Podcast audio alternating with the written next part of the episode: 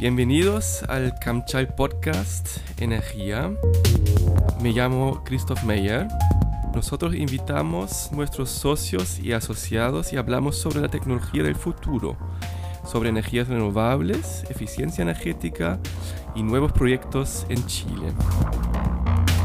Hoy hablamos con Hans Kuhlenkampf, emprendedor eh, y presidente de la Asociación Chilena de Hidrógeno.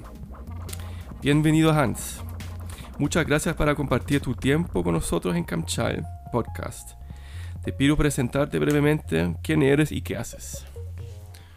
Buenos días, Christoph, y muchas gracias por la invitación. Para mí siempre es un agrado poder hablar de hidrógeno. Em, mi nombre es Hans Kuhlenkampf, yo soy ingeniero químico, trabajo hace casi cuatro años en eh, análisis técnico-económico de sistemas de energía renovable, con un foco muy importante en hidrógeno. Hace dos años decidimos junto a otros 28 personas fundar la Asociación Chilena de Hidrógeno, HOS Chile, la cual hoy día represento y por la cual estoy invitado, para contar un poco a quienes nos, escuchan sobre por qué el hidrógeno eh, es importante para la transición energética en Chile. Sí, interesante eso, el tema en general, eh, pero ¿qué es hidrógeno y, y cómo se puede producir el hidrógeno? El hidrógeno es un gas, es un gas como cualquier otro, como el que usamos, por ejemplo, para quemar en nuestras cocinas. La diferencia es que el gas hidrógeno no tiene átomos de carbono, por lo tanto, cuando se utiliza, solo emite vapor de agua. Quiere decir que es cero emisiones. Este gas, además, es eh, uno de los elementos que más energía tiene cuando se habla de la densidad másica. Es eh, el elemento que más energía tiene por kilogramo. Pero como es un gas, se tiene que comprimir y por lo tanto, cuando se habla de la densidad volumétrica, eh, que es la cantidad de energía por volumen, eh, el hidrógeno tiene algunas ventajas y algunas desventajas que tienen que ser em, suplidas por la tecnología. Pero en, en, un resumen muy breve, es un gas que no emite dióxido de carbono y por lo tanto es cero emisiones y que se puede usar para muchas aplicaciones. Qué interesante. Eh, ¿Y cómo se produce el hidrógeno? ¿Existe así en la naturaleza? El, hidrógeno como tal no existe como gas natural. Se conoce a la connotación gas natural como un gas que se obtiene de la Tierra. El hidrógeno se tiene que producir a partir de alguna materia prima que existe. Usualmente se produce a partir de gas natural o de carbón. Esto lo, hemos escuchado a veces como el, hidrógeno gris. El problema es que para extraer hidrógeno del gas natural se va a producir dióxido de carbono y se producen cerca de 10 partes por parte de hidrógeno. Por ejemplo, si queremos producir un kilo de hidrógeno, se van a producir 10 kilos de CO2. Por otra parte, también se puede producir a partir del agua. El agua es oxígeno e hidrógeno y mediante una reacción química que se llama electrólisis, que probablemente que nos, nos escuchan lo realizaron en química cuando estaban en el colegio, que consiste en em, insertar dos electrodos en un vaso con agua y mediante corriente se separa en gas el agua, gas oxígeno y gas hidrógeno. Y por lo tanto, aquí hay una conexión muy interesante porque esto quiere decir que con agua y energía eléctrica yo puedo producir hidrógeno.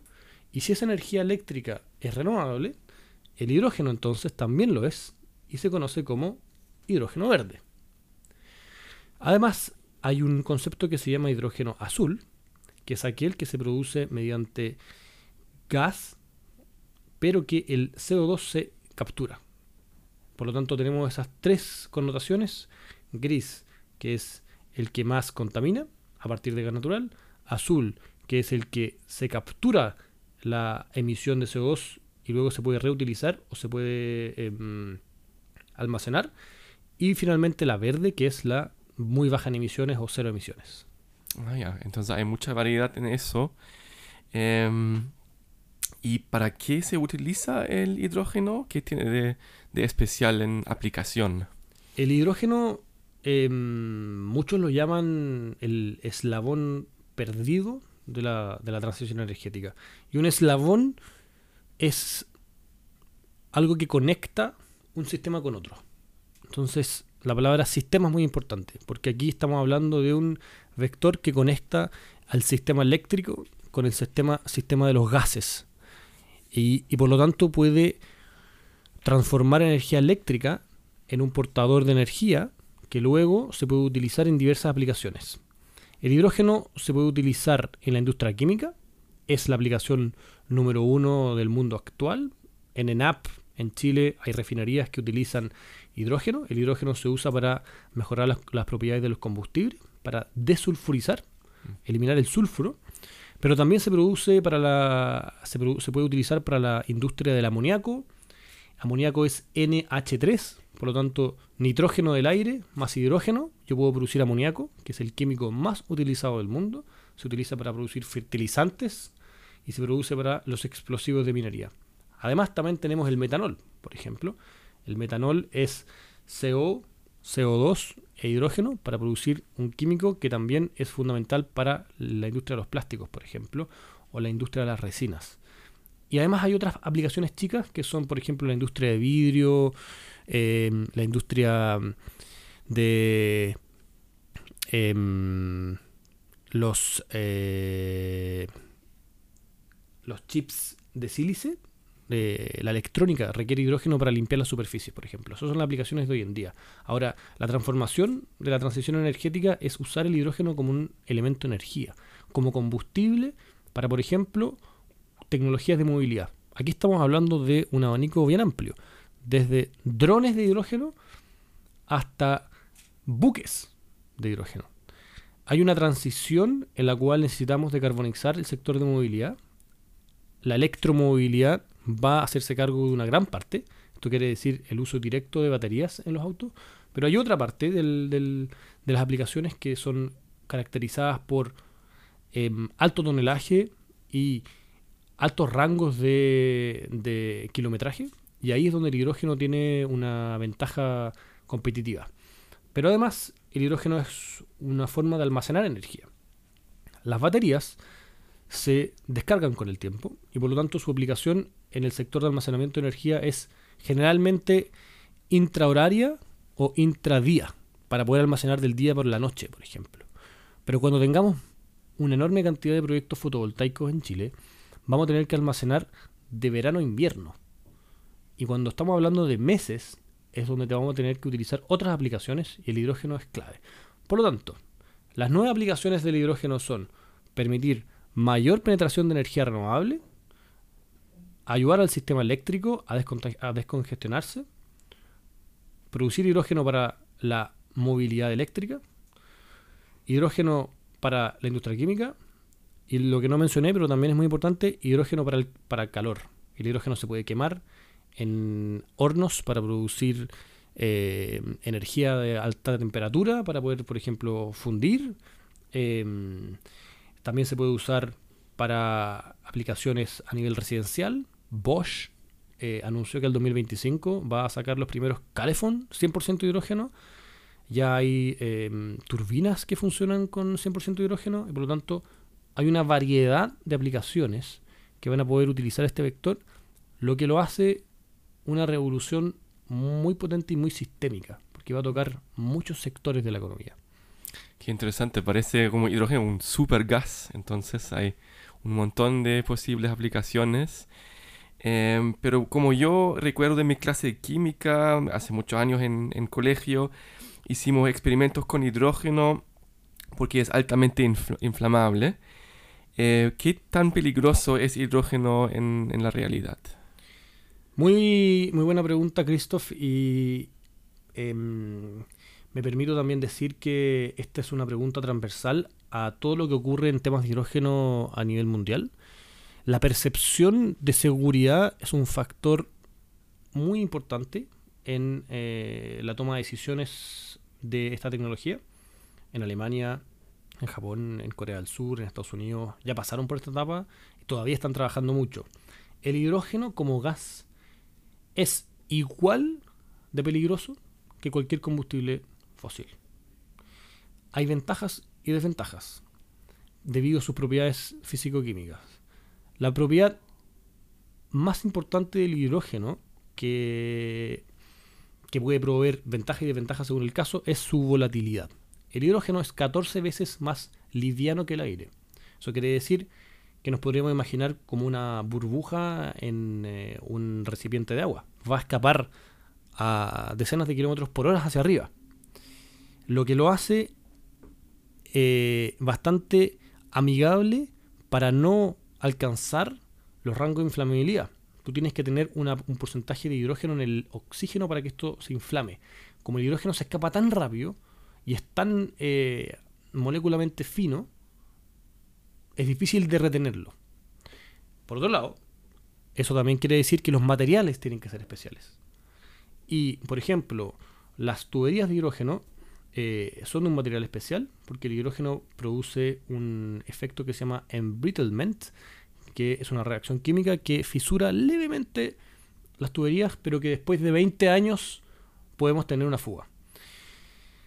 En todas estas aplicaciones eh, donde el hidrógeno se produce y se utiliza, en realidad no hay más allá ningún riesgo. ENAP produce y consume hidrógeno desde hace décadas y nunca ha habido ningún problema. El mayor riesgo percibido es del hidrógeno comprimido. Y en las industrias, en un eh, ambiente industrial con las medidas de ingeniería propiamente tal, no va a ocurrir ningún problema. Pero en un auto de hidrógeno hay un estanque que depende de la em, normativa, va a ser de 350 bar o de 700 bar, que es altísima presión. 200 bar es, por ejemplo, eh, la presión de un estanque de oxígeno de un submarino.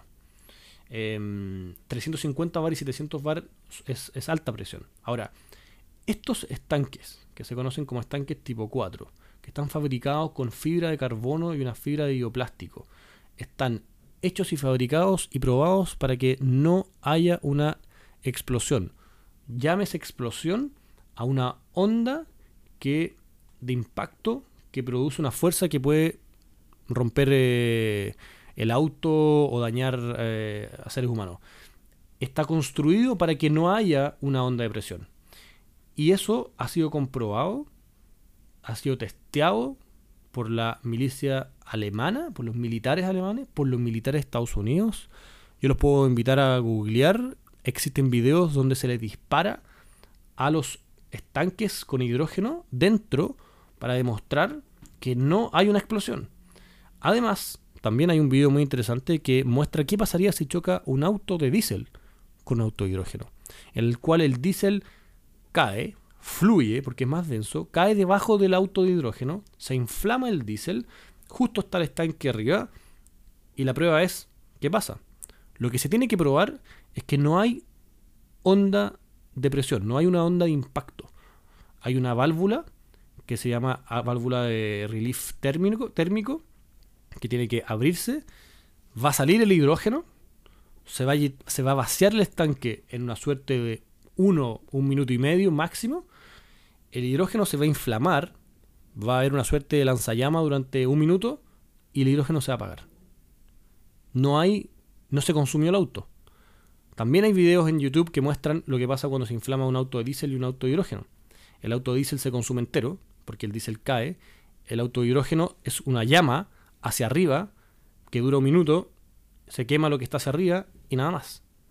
El auto no se inflama. Por lo tanto, es una tecnología mucho más segura. El Hyundai Nexo em, hace poco sacó una de las mejores evaluaciones en seguridad en un SV. Y es porque está hecho con tecnología probada para esto. ¿Cuál es el desafío? El desafío es comercial. Porque la tecnología es más cara. No es que sea inseguro es que el Hyundai Nexo vale probablemente 70 mil dólares. Entonces tiene que, tenemos que trabajar los que estamos en este sector para que la penetración comercial eh, sea accesible al bolsillo de más personas. Ya, ok. Me parece que no está tan eh, difícil al final ese tema de seguridad.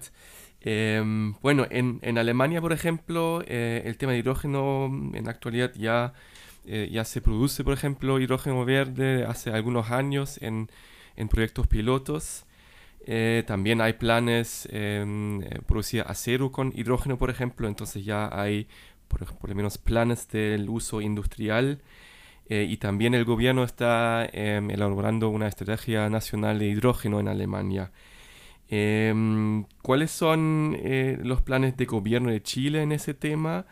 Eh, ¿Y por qué ese tema de hidrógeno tiene tanta relevancia para Chile? La verdad es que yo estoy muy, muy feliz con el trabajo que ha estado haciendo el Ministerio de Energía este, este último año. Ellos ya anunciaron el lanzamiento de la Estrategia Nacional del Hidrógeno en junio de este año y están trabajando por ello.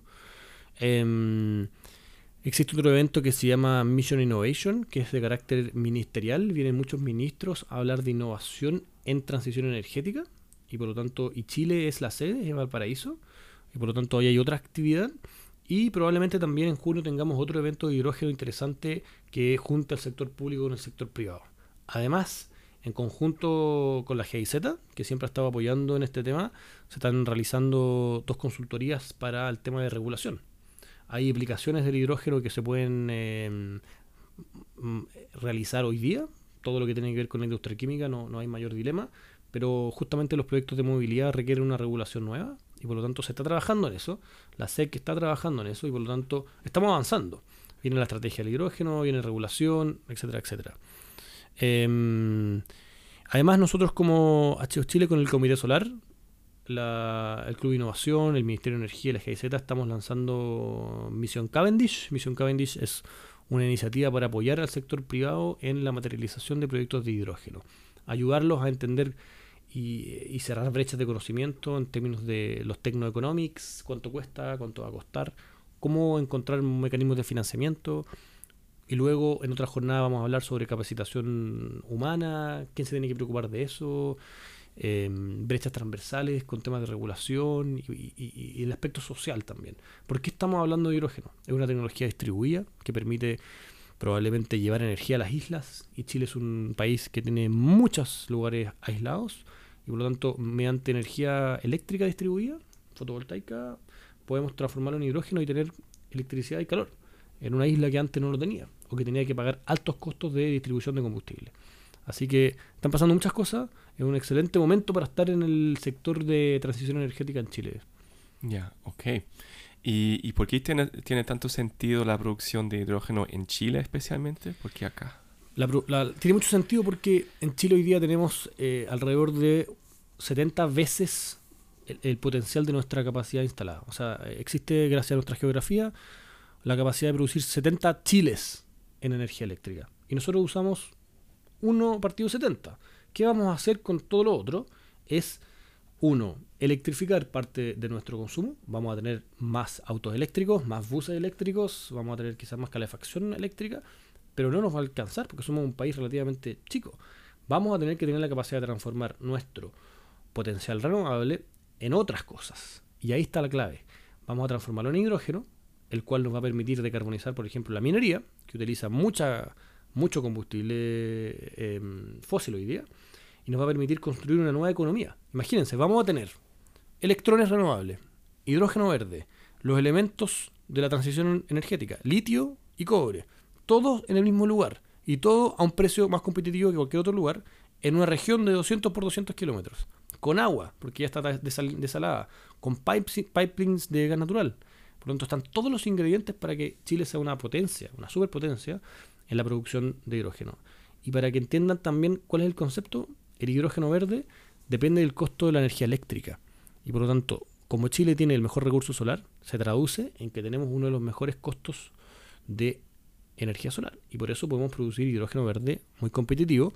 Y además hay países como Alemania, como Japón, como Corea del Sur, que aunque quisieran llenar su país de energía renovable, no llegan a las metas de transición energética. Y por lo tanto el ministro alemán ya ha mencionado que va a tener que importar gases verdes, como el hidrógeno. Interesante, entonces en, Chile parece el hidrógeno tiene un gran futuro. Em, pero ¿cómo puede eh, ayudar a cumplir los objetivos climáticos en Chile? ¿Eso también es un potencial? Sí, claro, y, muy, muy buena pregunta, muy importante. Em, cuando uno ve una, una, torta de consumo final de energía, eh, es importante entender que cerca del 30-40% del consumo final es eléctrico. todo el resto se basa en fossil fuel, en combustibles de origen fósil. Es, el, es la gasolina que usamos para movernos, es el gas que usamos para calentar el agua.